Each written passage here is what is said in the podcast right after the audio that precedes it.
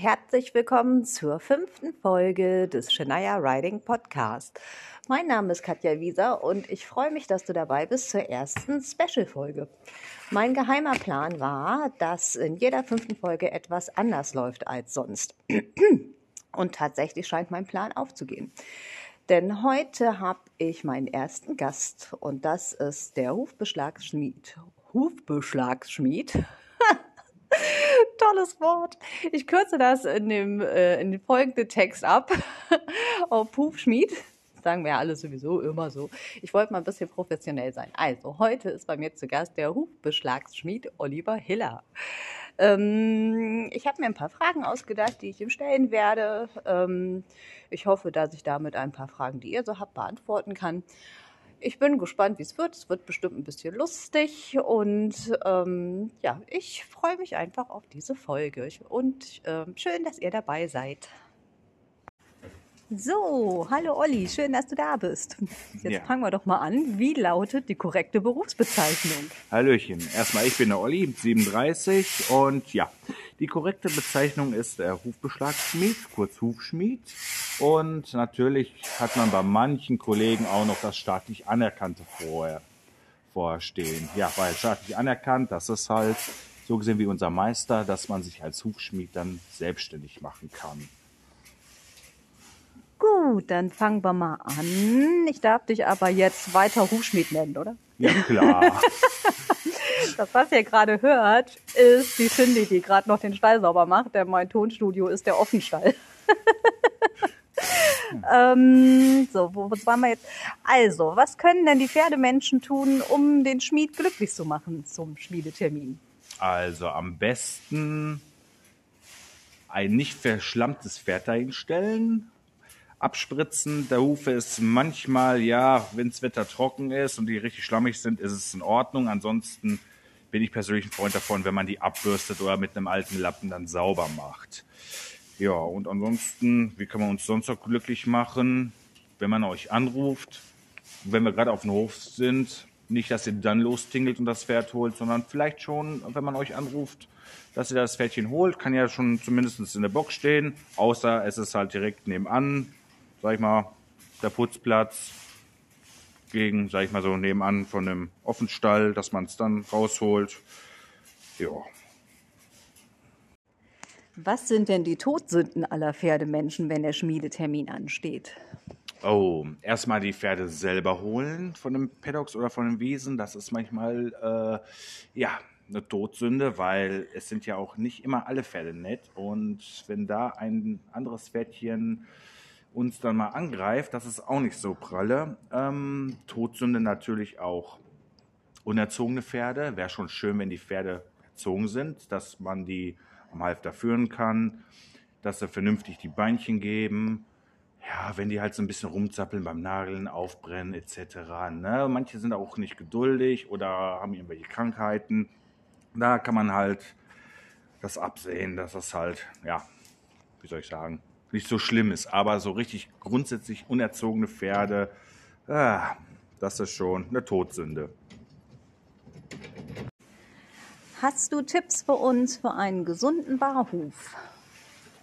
Ähm, ja, auf jeden Fall regelmäßig sauber machen. Nicht unbedingt in Schlamm stellen, weil so, wenn die bis zu den Gelenken im Schlamm stehen, das Horn weicht ja natürlich auf und wenn sie dann natürlich da überall hinpinkeln und hinkacken wegen dem Ammoniak und ja, das ist dann nicht so schön. So, dann kommen wir mal zu den typischen Schmiedefragen. Welcher Beschlag passt denn für welchen Pferdetyp? Erstmal grundsätzlich, warum muss ein Pferd beschlagen werden? Wenn der Abrieb größer ist als das Wachstum, natürlich, dann halt der Nutzungsfaktor, wie oft man halt ein Pferd ähm, reiten möchte und wo man es reitet. Geht man viel ins Gelände? Geht man Turniere? Das ist auch Distanzritte und sowas. Da sollte schon, sage ich mal, ein guter Beschlag drunter sein. Ja. Also grundsätzlich kann man nicht so sagen, welcher Beschlag zu welchem Pferdetyp passt. Nicht wirklich. also das ist immer von Pferd zu Pferd unterschiedlich, von Stall zu Stall natürlich. Das ist halt, äh, ja, Pferdetyp halt abhängig. Klar, sage ich, blödes Beispiel jetzt zum Beispiel im Westernsport. Da denkt man halt, oh, die sliden halt alle nur, die brauchen halt die Plates, also diese Sliding-Eisen. Nee, ist auch nicht unbedingt immer gegeben. Genau wie bei Distanzritten, dass die da, manche haben Duplus drauf, dass sie halt schön weich laufen, oder manche halt komplett äh, Beschlag mit ähm, vier Stiften pro Eisen, dass sie da nicht so rutschen. Es ist halt immer unterschiedlich. Also man kann nicht eigentlich pauschal sagen, so das ist für den gut, das ist für den gut. Okay. Ähm, jetzt hast du mir ein schönes Stichwort geliefert. Duplos ist ja gerade so ein bisschen im Trend. Was sind denn so die Vorteile und sind Duplos besser als Eisen? Gibt es Nachteile? Also wie bei jedem Beschlag gibt es Vor- und Nachteile. Der Vorteil von Duplos ist, dass das halt so ein Kombinationsbeschlag ist mit einem Metallkern und halt hauptsächlich halt mit Plastik ummantelt. Durch das Plastik ummantelte ist es natürlich stoßbrechender, gerade sehr schön bei Arthrosepferden, dass sie halt ein bisschen gepolstert sind. Die sind ja auch geschlossen und haben halt auch eine Strahlunterstützung. Also das ist auf jeden Fall schon mal eine gute Alternative. Wie gesagt, dann auch jetzt, was ich gesagt hatte, bei Distanzritten, dass sie halt schön federn. Das ist halt wie so ein Jogger, der dann nicht auch direkt mit Bundeswehrstiefeln joggt, sondern dann auch vernünftige Turnschuhe oder Laufschuhe dann zum Joggen hat. Ja, und ansonsten Nachteile. Ja, die können auch teilweise ziemlich doll bremsen. Und das kriegen manche Pferde so an den Sehnen und Bändern. Also es gibt immer Pro und Contra. Olli, hast du Tipps für uns, damit der Beschlag nicht vorzeitig verloren geht in der Matschepampe? Ja, und zwar am besten die Pferde nicht so lange in der Matschepampe hinstellen. Guter Tipp. ja, ist manchmal leichter gesagt als getan. Ja, und ähm, da wir ja auch hier im Bergischen sind, ist es leider nicht vermeidbar, dass wir halt ähm, ja keine geraden Wiesen haben unbedingt. Auf jeden Fall, was toll wäre, ähm, wenn die schon klappern, frühzeitig anrufen, dass man die nochmal nachnagelt, wenn sie noch nicht beschlagsfähig sind oder halt nicht zum, dass sie noch, ja. das ist halt ein Interview. Nein, aber das gehört ja auch dazu. Genau. Nein, so. ähm, dass sie halt äh, noch nicht fertig, äh, noch nicht bereit sind halt zum Beschlagen, soll halt heißen, dass noch nicht der Termin soweit ist. Sagen wir mal, die sind gerade in der Hälfte der Beschlagsperiode und da fängt schon mal an zu klimpern. Ja, wenn es in der Matsche steht, ist es halt, dass das Horn ein bisschen aufweicht und ja, wenn man uns dann anruft, dann kommen wir auch gerne vorbei, um die nochmal festzuziehen. Und ansonsten wird ja auch irgendjemand am Stall rumrennen, wenn ein Eisen auf halb acht hängt. Ähm, der kannst du mal vielleicht mal eben abnehmen, bevor sich das Pferdchen dann auch in eine Kappe tritt oder in die Nägel. Das ist nämlich nicht ganz so schön. Aber jetzt so futtertechnisch, da ich irgendwas füttern könnte, dass das Horn jetzt fester wird oder so, dass es gar nicht so weit kommt, hättest du da einen Tipp?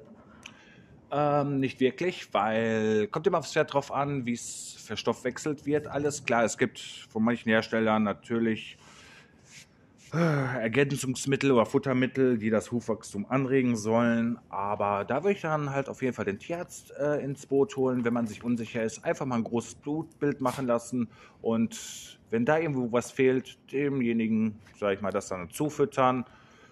Weil das wäre jetzt so, als würden wir beide jetzt eine große Tafel Schokolade essen. Du nimmst ein Kilo zu, ich nehme vielleicht ein Kilo ab. Das glaube ich nicht. Wer weiß, ne? Ja, also das ist halt immer schwierig zu sagen. Jetzt tummelt sie halt eine Menge auf dem Markt und äh, was bei dem einen hilft, hilft noch lange nicht bei dem anderen. Ja. Alles klar. So, wo wir eben schon mal das Thema Matschepampe hatten, gibt es ja noch so ein fieses Thema, das heißt Strahlfäule. Gibt es da irgendeinen coolen Insider-Tipp, was wir so dagegen tun können, damit es gar nicht so weit kommt oder wenn es so weit ist, äh, dass wir es in den Griff bekommen? Sauberkeit, Sauberkeit, Sauberkeit. Da sage ich wieder Matschepampe, Matschepampe, Matschepampe. Ja, da muss man sich halt um seinen Kumpel kümmern. Ist halt nicht nur einfach immer das Pferdchen putzen und dann Sattel drauf und reiten oder spazieren gehen. Nein, das Hört, gehört hört. halt auch dazu, halt gewisse Pflege. Das heißt auch mal wirklich die Füßchen hochnehmen. Das ist auch, wie gesagt, die Todsünden, äh, ein nicht so artiges Pferdchen dann dazu haben. Ihr solltet dann wirklich üben, dass das Pferd natürlich auch Vertrauen hat, auch gerade zu uns Rufschmieden, dass das nichts Schlimmes ist. Jedenfalls, um auf das Thema Strahlfeuer zurückzukommen, wirklich sauber machen, auch wenn es anstrengend ist. Das äh, macht 70 Prozent aus und ansonsten, es tummelt sich so viel auf dem Markt. Der eine macht, sag ich mal, mit Zahnpasta, der andere holt sich aus der Apotheke Jodoformeter, wenn man es noch bekommt.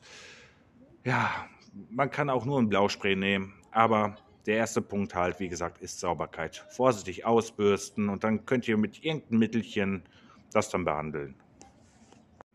Das nächste Hufthema. Was hilft denn bei brüchigem Hufhorn? Ja, brüchiges Hufhorn bedeutet, ist es entweder zu trocken oder vielleicht auch zu weich, dass das dann daher bröselt. Ähm, ich sage auch immer das gesunde Mittelmaß zwischen Feuchthalten und Trockenhalten. Gerade so im Winter, aktuell ist es ja auch ziemlich matschig, was wir auch gerade schon hatten, das Thema. Ne? Ähm, da würde ich immer versuchen, die Füßchen schön trocken zu halten. Und wenn es richtig nass ist, dürft ihr sogar ein Hauch Huföl oder Huffett benutzen, weil das ist eigentlich nur, ja, von der Pferdegedöns hier äh, Verkäufern, ja, wie soll ich sagen, Fachhandel. Ja, danke, genau.